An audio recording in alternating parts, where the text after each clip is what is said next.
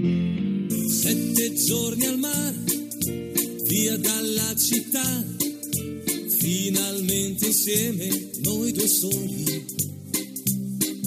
Sveglia accanto a te, poi dopo il caffè, passeggiate mano nella mano. Esta no es una semana cualquiera, con Luis Antequera y Mariate Aragonés. Ricche di magia, ogni posto è buono Hola a todos, bienvenidos una vez más al programa Esta no es una semana cualquiera en Radio María, con un servidor de ustedes Luis Antequera. y Mariate Aragonés.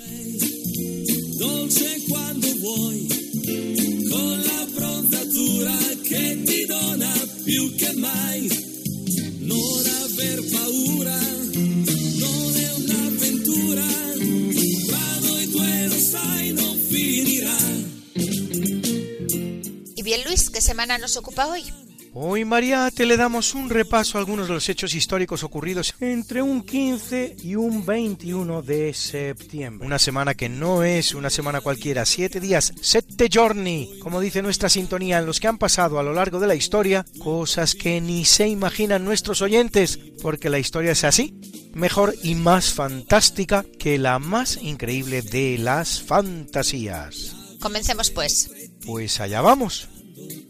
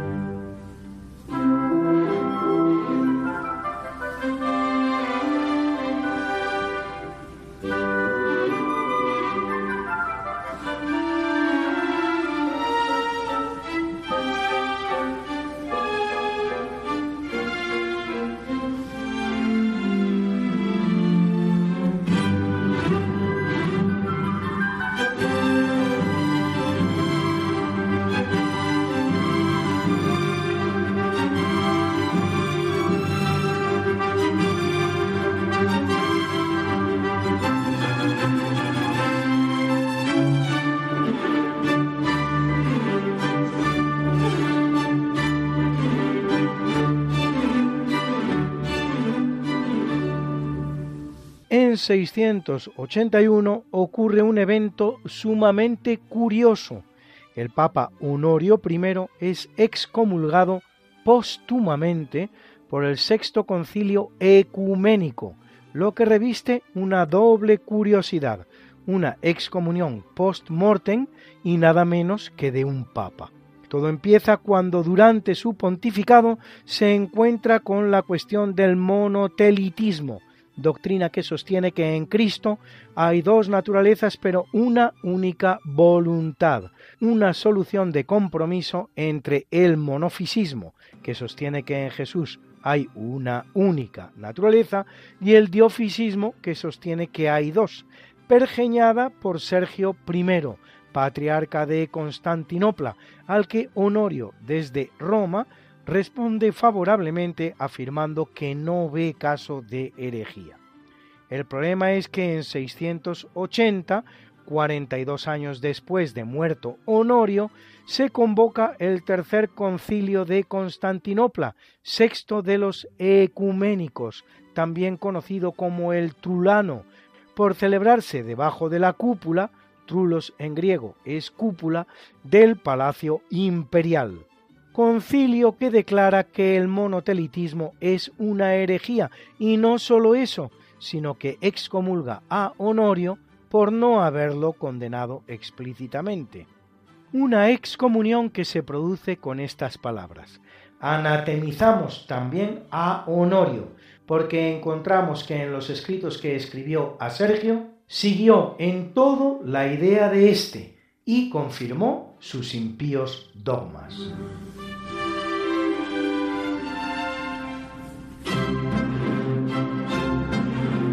En 795, 84 años después de la entrada de los musulmanes, árabes, pero sobre todo bereberes, en la península, con un ejército que se calcula entre 7 y 12.000 efectivos, se produce la batalla de las Babias, gracias a la cual las tropas califales cordobesas de Abd al-Karim ben Abd al-Wahid ben Mugait llegan a entrar en Oviedo y cerca se quedan de liquidar definitivamente la resistencia cristiana hispánica. Si bien la muerte del califa Isam I menos de un año después, permitirá la recuperación del reino Astur por Alfonso II.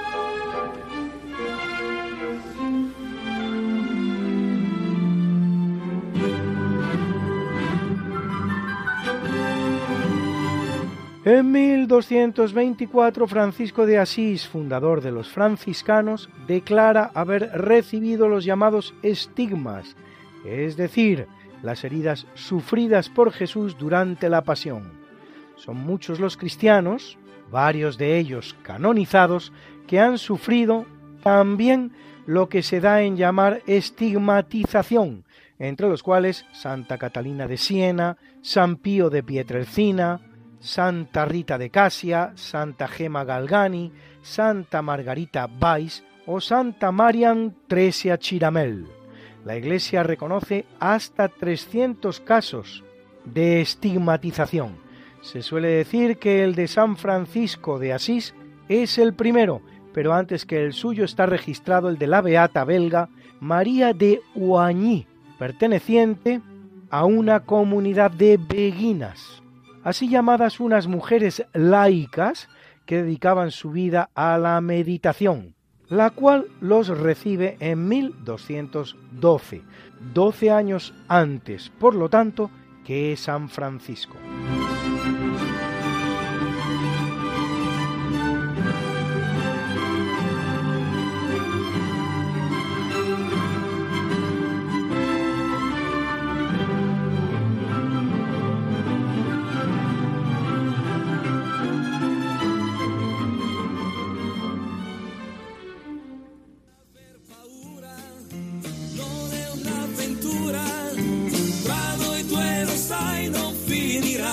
Que no puedes escucharnos a estas horas terribles de la madrugada, que quieres volvernos a escuchar porque no puedes esperar hasta la próxima semana, que te perdiste un programa y no te lo perdonas, que quieres mandarle el programa a un amigo tuyo al que sabes que le va a gustar. No te preocupes, todo tiene solución. ¿Conoces nuestro podcast? la noche Introduce en la red. Podcast Radio María Esta no es una semana cualquiera. Y entrarás en el mundo mágico de la historia, con todos los programas que hemos emitido hasta la fecha. Miles y miles de minutos de historia de la buena, contada con honestidad, con rigor, de manera escueta y entretenida.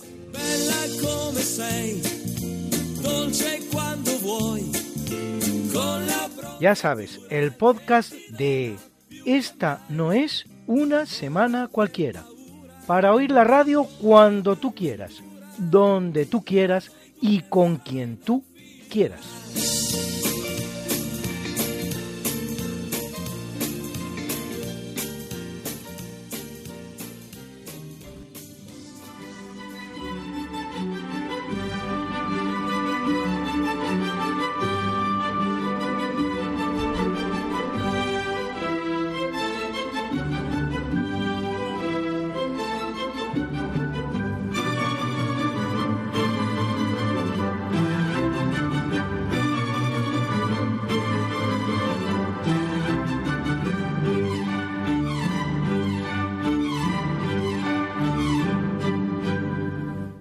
1410, en el marco de la Guerra de Granada, un temprano intento de poner fin al reino nazarí, el cual aún pervivirá ocho décadas más, el infante Fernando de Trastámara, regente de Castilla desde 1406, en nombre de su sobrino Juan II, conquista la ciudad de Antequera.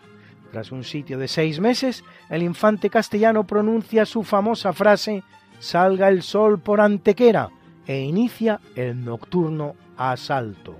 No era la primera vez que se intentaba la conquista de la importante ciudad, cita sobre el gran cruce de caminos andaluz.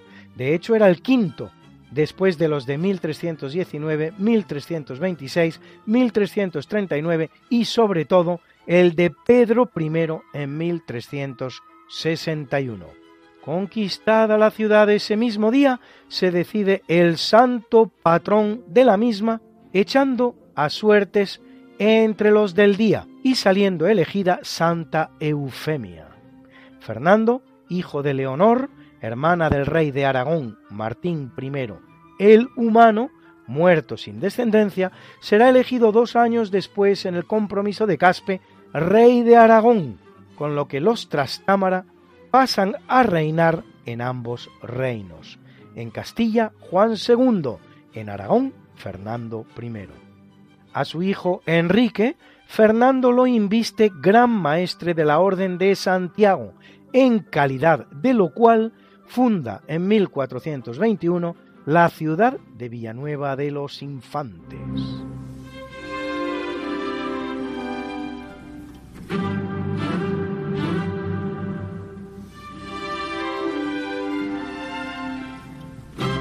En 1468 se firma el Tratado de los Toros de Guisando, por el que muerto a temprana edad el que sería su heredero natural, Alfonso de Castilla, el rey Enrique IV de Castilla reconoce a la hermana de aquel y medio hermana suya, Isabel, como heredera al trono de Castilla. Ambos, Enrique e Isabel, son hijos del rey Juan II de Castilla, pero mientras Enrique lo es de su primera esposa, María de Aragón, Isabel lo es de la segunda, Isabel de Portugal. Existe otra posible heredera, Juana, la hija de Enrique IV, llamada la Beltraneja por sus enemigos, que la consideran hija de don Beltrán de la Cueva y no del rey pero su candidatura es obviada en el acuerdo, ni siquiera por la controvertida paternidad de la infanta, sino por declararse en él que el matrimonio de Enrique IV con la madre de Juana, Juana de Portugal, está anulado, aunque se desconoce bajo qué premisas.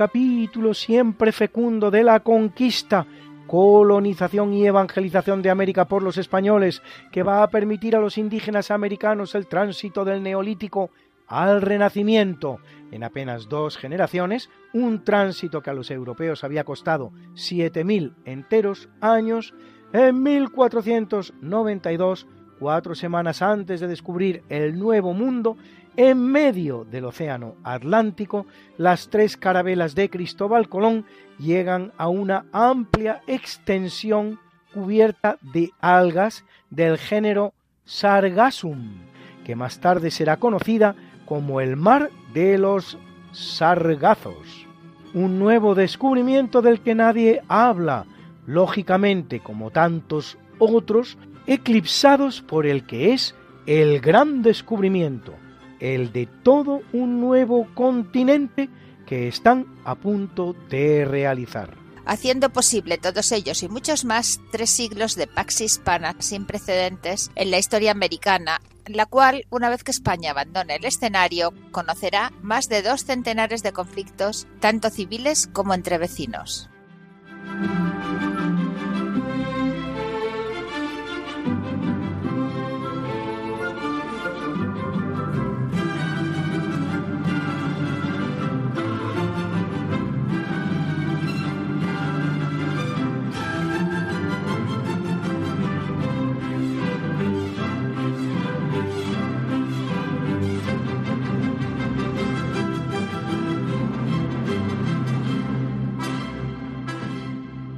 En 1604, en el marco de las guerras de Flandes, los tercios españoles de Ambrosio Espínola, el mismo que Velázquez retrata en su obra La rendición de Breda, acontecida en 1625, en el marco de la Guerra de los Treinta Años, derrotan a las fuerzas de las provincias unidas en Ostende.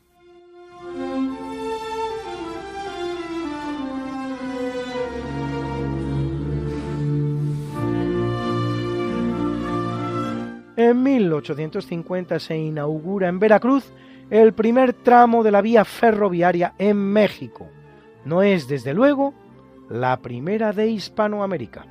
En 1837, solo siete años después de que en 1830 entre en funcionamiento la primera línea ferroviaria norteamericana para unir Baltimore y Ohio, se inaugura en Cuba el que no solo es el primer ferrocarril de Iberoamérica y el tercero de todo el continente, el que une La Habana y Bejucal, sino también el primer ferrocarril de España, de la que entonces formaba parte la isla caribeña. En la península aún habrán de pasar 11 años hasta que en 1848 se construya la línea Barcelona-Mataró. Tal había sido siempre el espíritu que España había alimentado en sus territorios de ultramar, que sentía como parte de sí misma.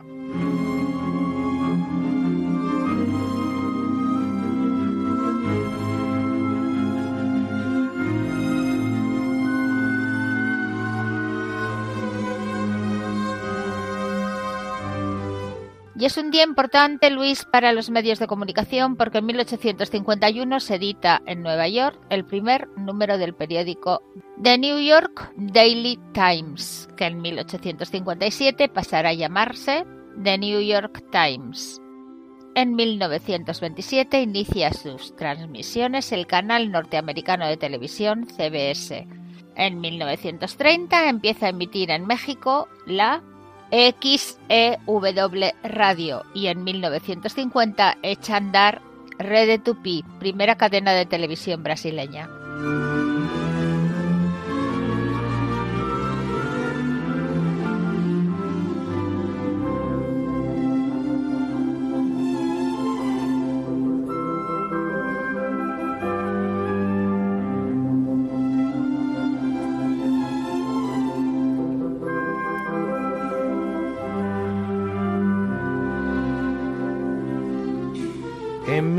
1859 el misionero escocés David Livingstone alcanza el lago Malawi con 560 kilómetros de longitud y 75 de anchura, el cuarto más grande del mundo por volumen y el noveno por área, que cartografía pero que, contrariamente a lo que sostienen estos británicos presumidos y prepotentes, no descubre él, sino que lo hace el portugués Cândido José da Costa Cardoso en 1846, es decir, 13 años antes.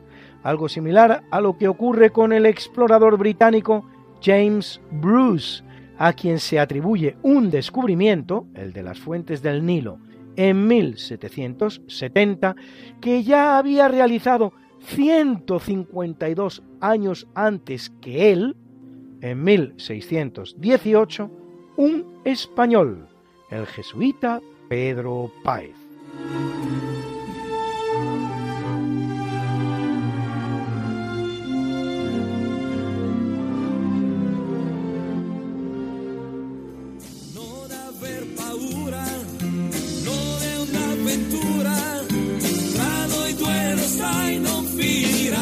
Esta no es Una semana cualquiera. con Mariate Aragonés Y Luis Antequera. la historia como es. Y no como nos gustaría que fuera.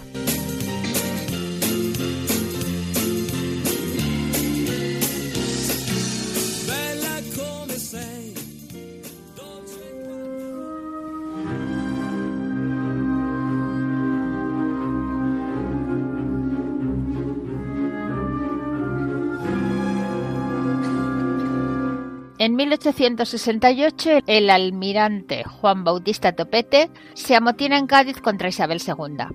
Es el principio del que se llamará sexenio revolucionario, seis años en los que España conoce dos dictaduras. El reinado en la persona de Amadeo I de una nueva dinastía, los Saboya, una república con cuatro presidentes en menos de un año y que ve dividirse el país en decenas de cantones, algunos de los cuales incluso se declaran la guerra entre sí, y una restauración final en la persona de Alfonso XII.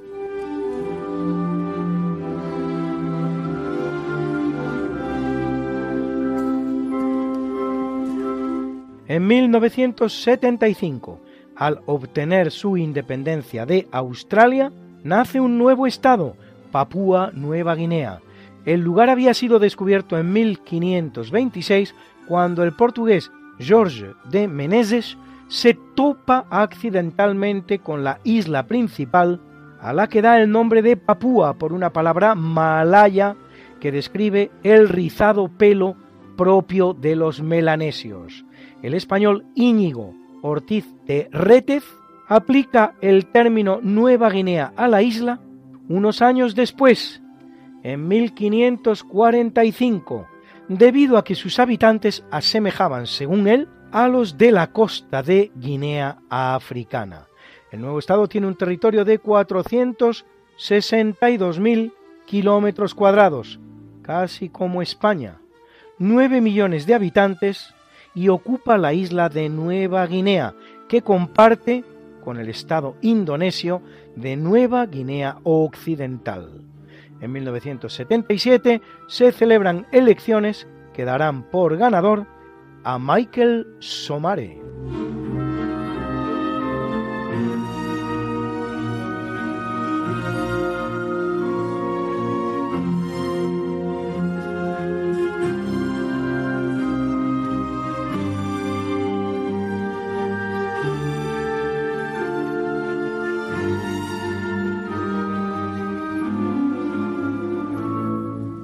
En 1981 Francia abole la pena de muerte. El último ajusticiado, por cierto, la guillotina, con Valéry Giscard d'Estaing de presidente. Lo había sido cuatro años antes el tunecino Hamida Jean Duby, asesino de su propia novia.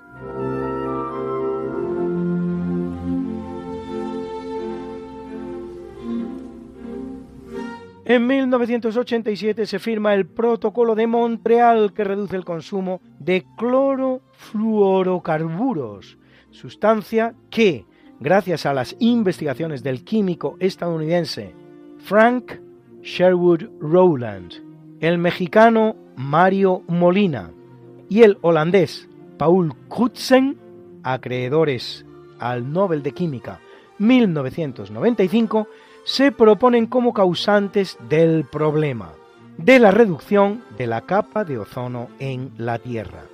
El caso es que en poco tiempo, después de que todos los medios hubieran anunciado a bombo y platillo y en repetidas ocasiones, de manera incluso machacona, que la destrucción de la capa de ozono en algunas partes del planeta Tierra era irreversible y en todo caso no se podría reparar sino en varios siglos, tal vez algún milenio, la capa de ozono se ha restablecido casi por completo ya.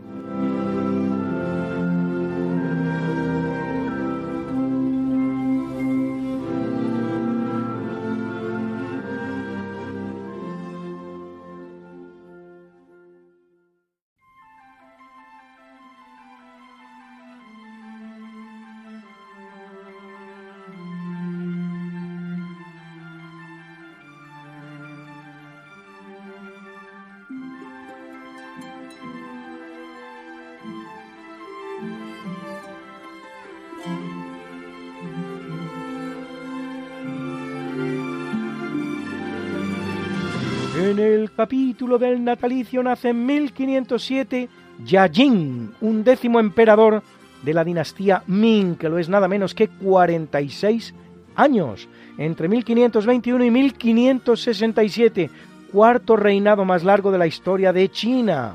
Ferviente taoísta, cuyo reinado se caracteriza por una cierta estabilidad, aun a pesar de tener que hacer frente a las incursiones de mongoles y nipones, y también por dar inicio a la que cabe denominar la primera globalización, cuando con la conquista de las Filipinas por Miguel López de Legazpi para España da inicio el intenso comercio hispano-chino que hará posible por primera vez en la historia y gracias a la plata extraída en América el intenso y fructífero comercio mundial entre Europa, Asia y América. La primera globalización de la historia, gracias a España.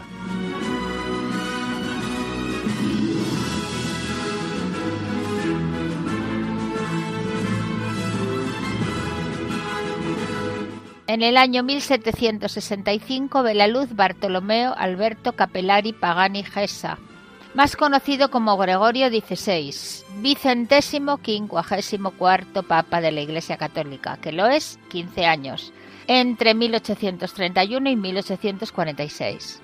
Beneficiado por el veto que el rey Fernando VII de España impone al cardenal Giacomo Giustiniani, verdadero favorito de la elección, en la época en que algunos reyes tenían poder de veto, accede al papado sin ser obispo, último papa de la historia que no lo es cuando es elegido, por lo que es consagrado obispo y coronado papa el mismo día.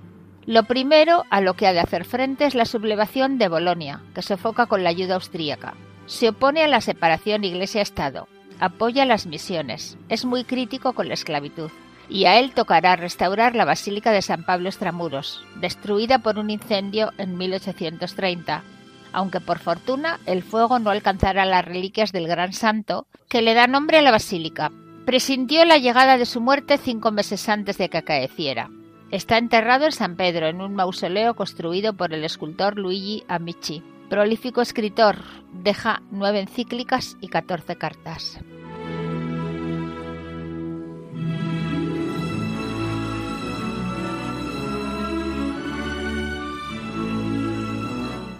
En el año 1887 viene al mundo Nadia Boulanger, musicóloga francesa y compositora, autora de esta fantasía para piano y orquesta que acompañará hoy nuestro obituario.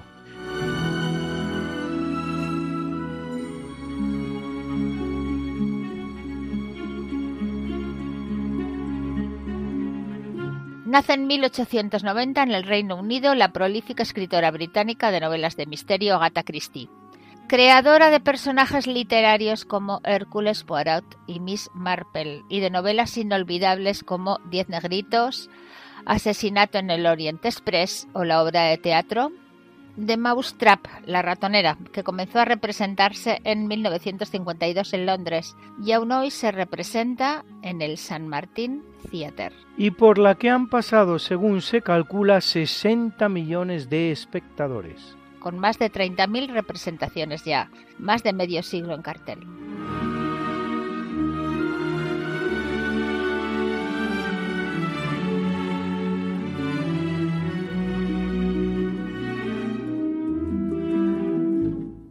y en 1905 la que nace es Greta Lovisa Gustafsson.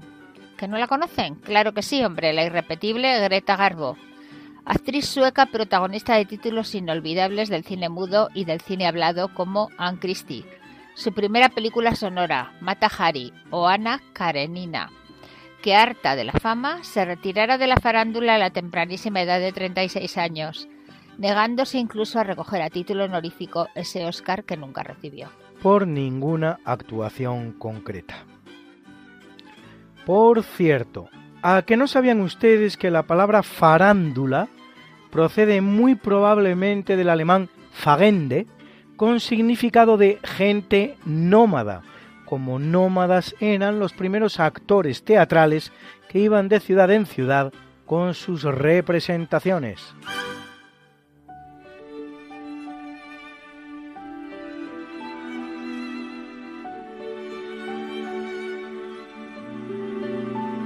Nace en 1919 el gran ciclista italiano Fausto Coppi, pentacampeón del Giro de Italia y bicampeón del Tour de Francia, declarado justo entre las naciones por el Yad Vashem de Jerusalén a causa de los cientos de judíos a los que salvó, sirviendo de correo a las organizaciones que trabajaban por su salvamento mientras entrenaba.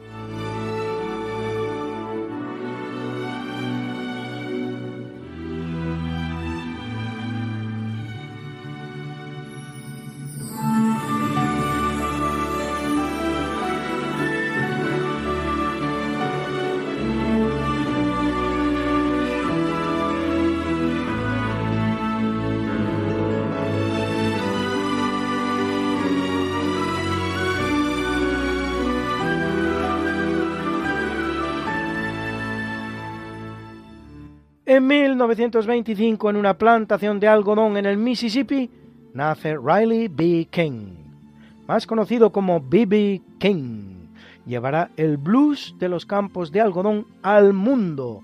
Tal vez el mejor con la guitarra eléctrica, con una influencia increíble en el mundo del rock. Recibe 15 premios Grammy y la Medalla Nacional de las Artes. Escuchen esta guitarra en sus manos. Y esta voz maravillosa que al final les diré de quién es.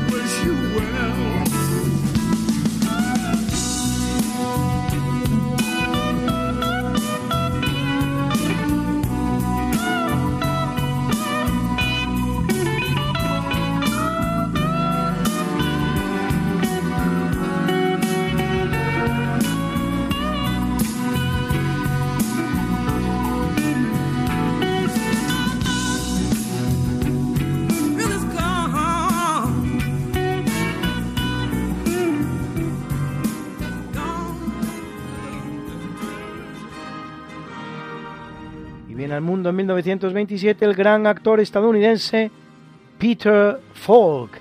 ¿A quién han visto ustedes en esa serie emblemática del género de los detectives, que es el Teniente Colombo? El ingenuo y amable detective que parece no enterarse de nada, pero capaz de resolver los crímenes más inextricables. Eso sí, con la ayuda de su mujer, por supuesto.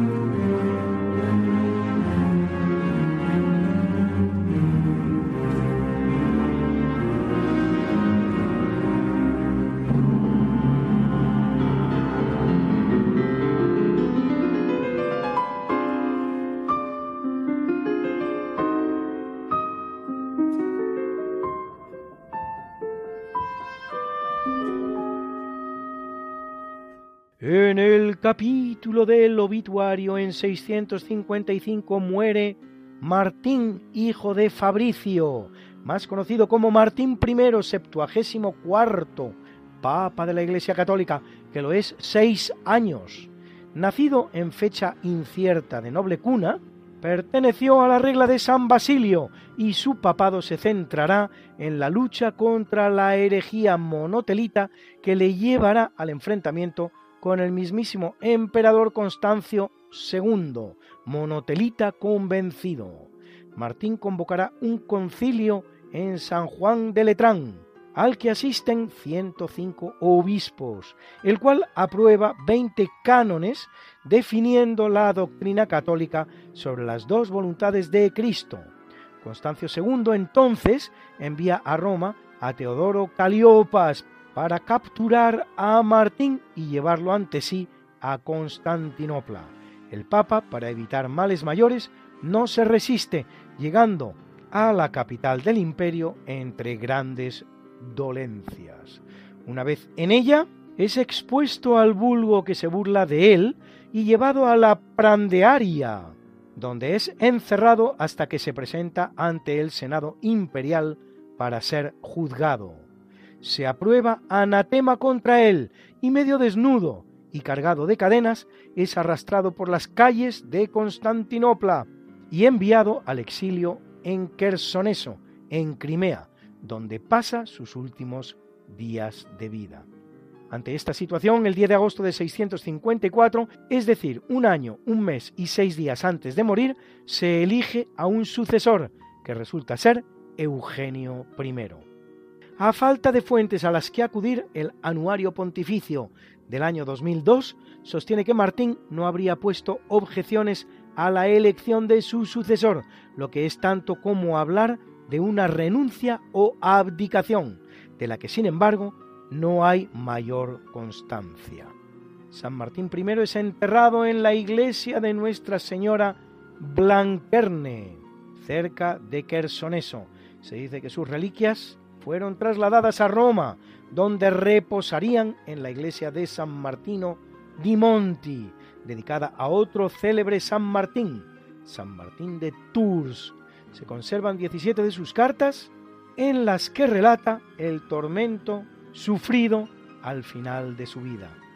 Es considerado el último papa mártir, aunque lo sea en condiciones tan distintas de sus predecesores en el martirio torturado por un emperador cristiano y no pagano. Se celebra su festividad el 13 de abril. Y lo que van a escuchar ustedes ahora es a Luis Antequera cantando, pero tranquilos, que no soy yo, es un tocayo, Luis Antequera, y canta este bonito tema Prometeo de Pablo Alborán.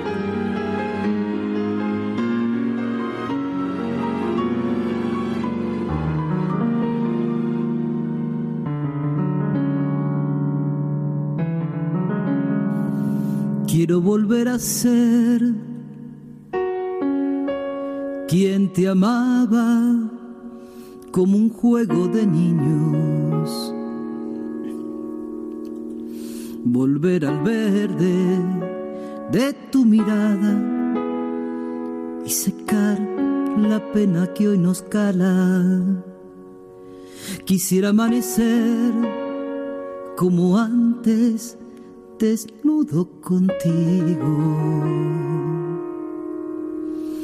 curando el amor, rompiendo el reloj a golpe de calor y frío. Y respirar lo que nos quede, bailaremos nuestro tango en el salón. Si te atreves, no me sueltes. Prometo que no pasarán los años, arrancaré del calendario las despedidas grises, los días más felices no han llegado, te prometo olvidar mis cicatrices y devolver lo que he robado a tus dos ojos tristes. Te prometo que nos mudaremos pronto del fracaso y desconcierto a la calle del silencio. Te prometo que vamos a volvernos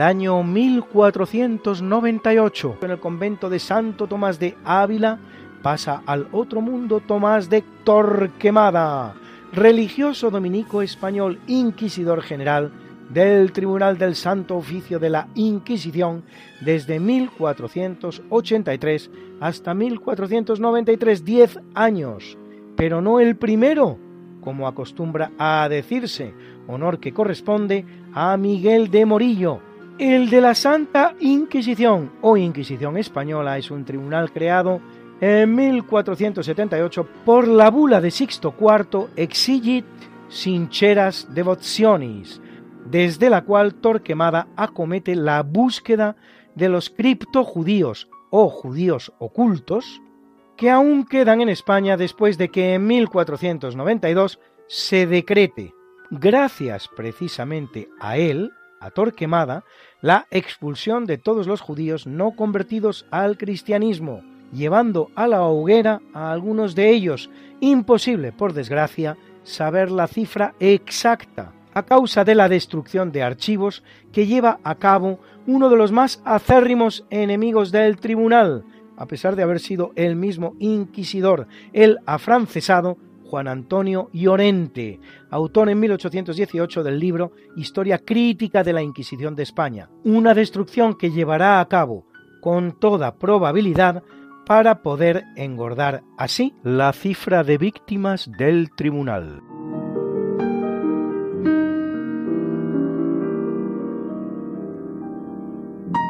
Muere en 1592 Francisco Vallés, conocido como el Divino Vallés, médico de cámara de Felipe II, el mejor representante español de la medicina renacentista, creador de la anatomía patológica moderna.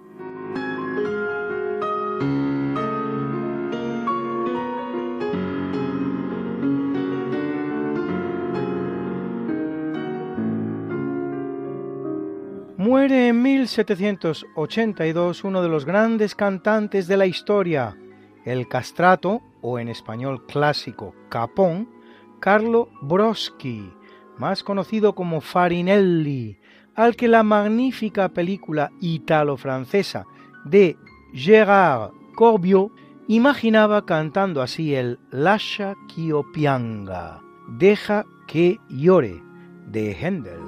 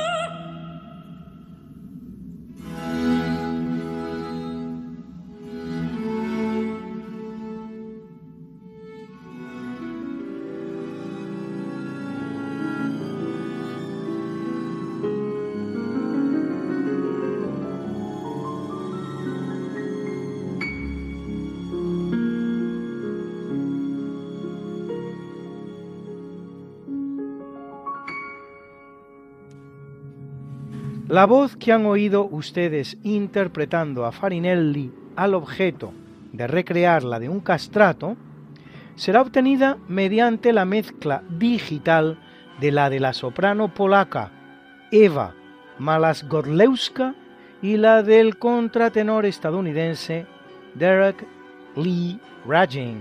Los castrati o capones, cuya razón de ser era la obtención de tesituras vocales inalcanzables para la voz humana masculina, existieron hasta el último cuarto del siglo XIX. Se suele decir que el último de los grandes fue Giovanni Battista Velluti, fallecido en 1861, intérprete de la que se tiene por última ópera escrita para un castrato, Il Crociato in Egitto, el cruzado en Egipto, el soldado cruzado en Egipto, del compositor alemán Giacomo Meyerbeer.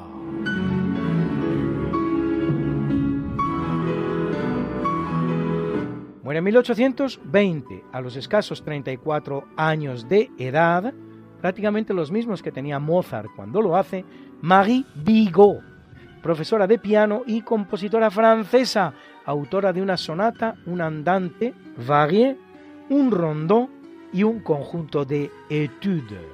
Su rondó es el que están ustedes escuchando hoy en este obituario.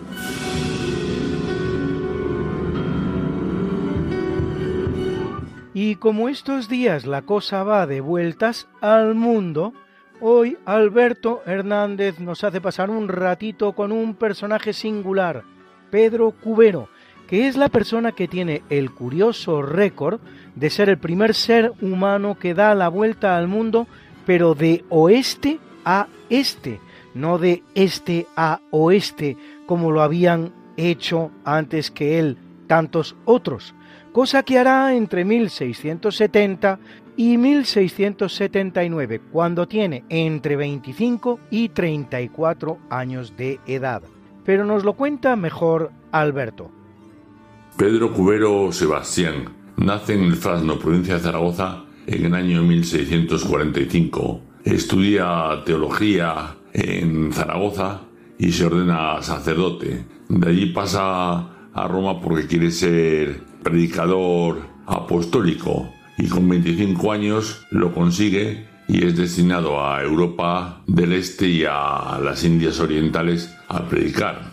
Pasa por Hungría, pasa por Turquía, eh, por el Imperio Otomano, ve Constantinopla, luego se va al Gran Ducado de Lituania, pasa por Moscú, es recibido por el emperador, consigue privilegios para los cristianos católicos que viven allí y bueno, eh, después de seis meses se baja por el Caspio y llega a Persia. En Persia es recibido por el Gran Sufí y también consigue ventajas para los cristianos católicos y les deja predicar. Después de un tiempo allí pasa a la India, allí también predica, pero bueno, en la parte de India que está es la parte donde hay católicos, con lo cual se embarca en una nave portuguesa y se dirige hacia Goa.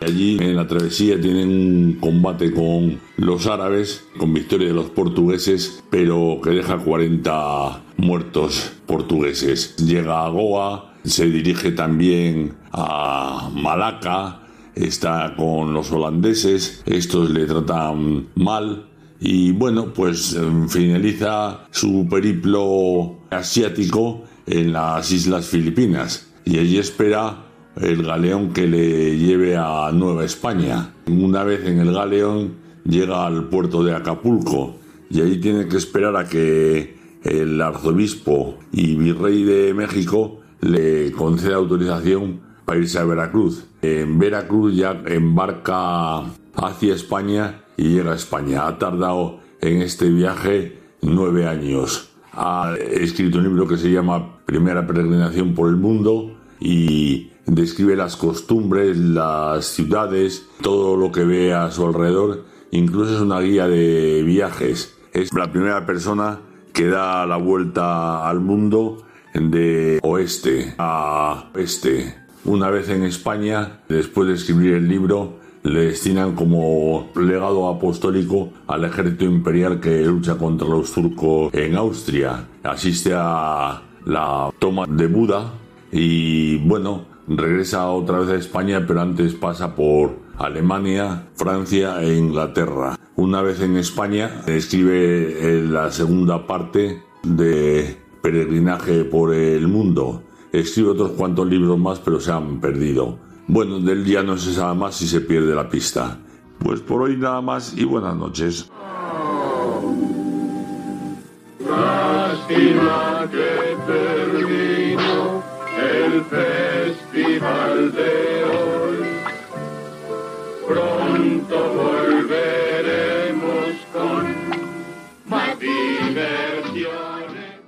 Y sí, amigos, hemos llegado una vez más al final de nuestro programa. Mariate, Alberto y yo esperamos que hayan pasado un ratito divertido aprendiendo mucha historia, tanta como aprendemos nosotros, porque ya saben, la historia sirve para que no te puedan engañar. Cuanto más historia sepas, menos te engañarán. Pero no vamos a terminar, como no terminamos nunca, sin presentar la mucha buena y variada música que nos ha acompañado hoy como siempre. Y en el tercio de eventos, la Sinfonía número 41 de Wolfgang Gottlieb Mozart, que interpretaba la Sinfónica de Galicia que dirigía Dima Slobodeniuk. En el natalicio nos ha acompañado una mezcla instrumental maravillosa de ese gran musical que era Los Miserables de Claude Michel Schoenberg y que servía al final de la película para presentar los títulos de crédito. En el obituario, la fantasía para piano y orquesta de Nadia Boulanger. Y como siempre, algunas canciones maravillosas que nos han servido para nuestras pausas musicales. Así, por ejemplo, The Thrill is Gone. La amenaza ha pasado. De Rick Darnell y Roy Hawkins. Con B.B. King a la guitarra y la voz maravillosa que les prometía yo a ustedes decirles al final de Tracy Chapman.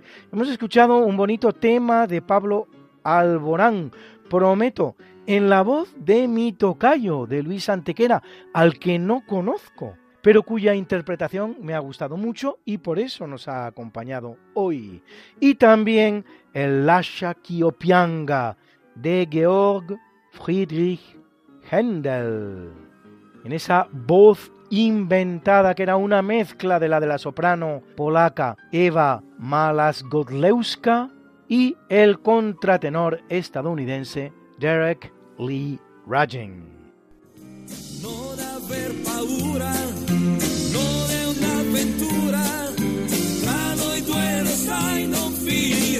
Esta no es una semana cualquiera, a que teníamos razón. La historia, ¿cómo es? Y no como nos gustaría que fuera. Hasta el próximo programa. Se despiden de ti. Mariate Aragonés. Y Luis Antequera. Pero yo te veo muy pronto en el programa de Javier Ángel Ramírez, Diálogos con la Ciencia, el jueves a las 12 de la noche, o lo que es lo mismo, el viernes a las 0 horas, con nuevos episodios de nuestra apasionante historia. No te lo pierdas. Les hemos ofrecido en Radio María Esta no es una semana cualquiera, con Luis Antequera y María Te Aragonés.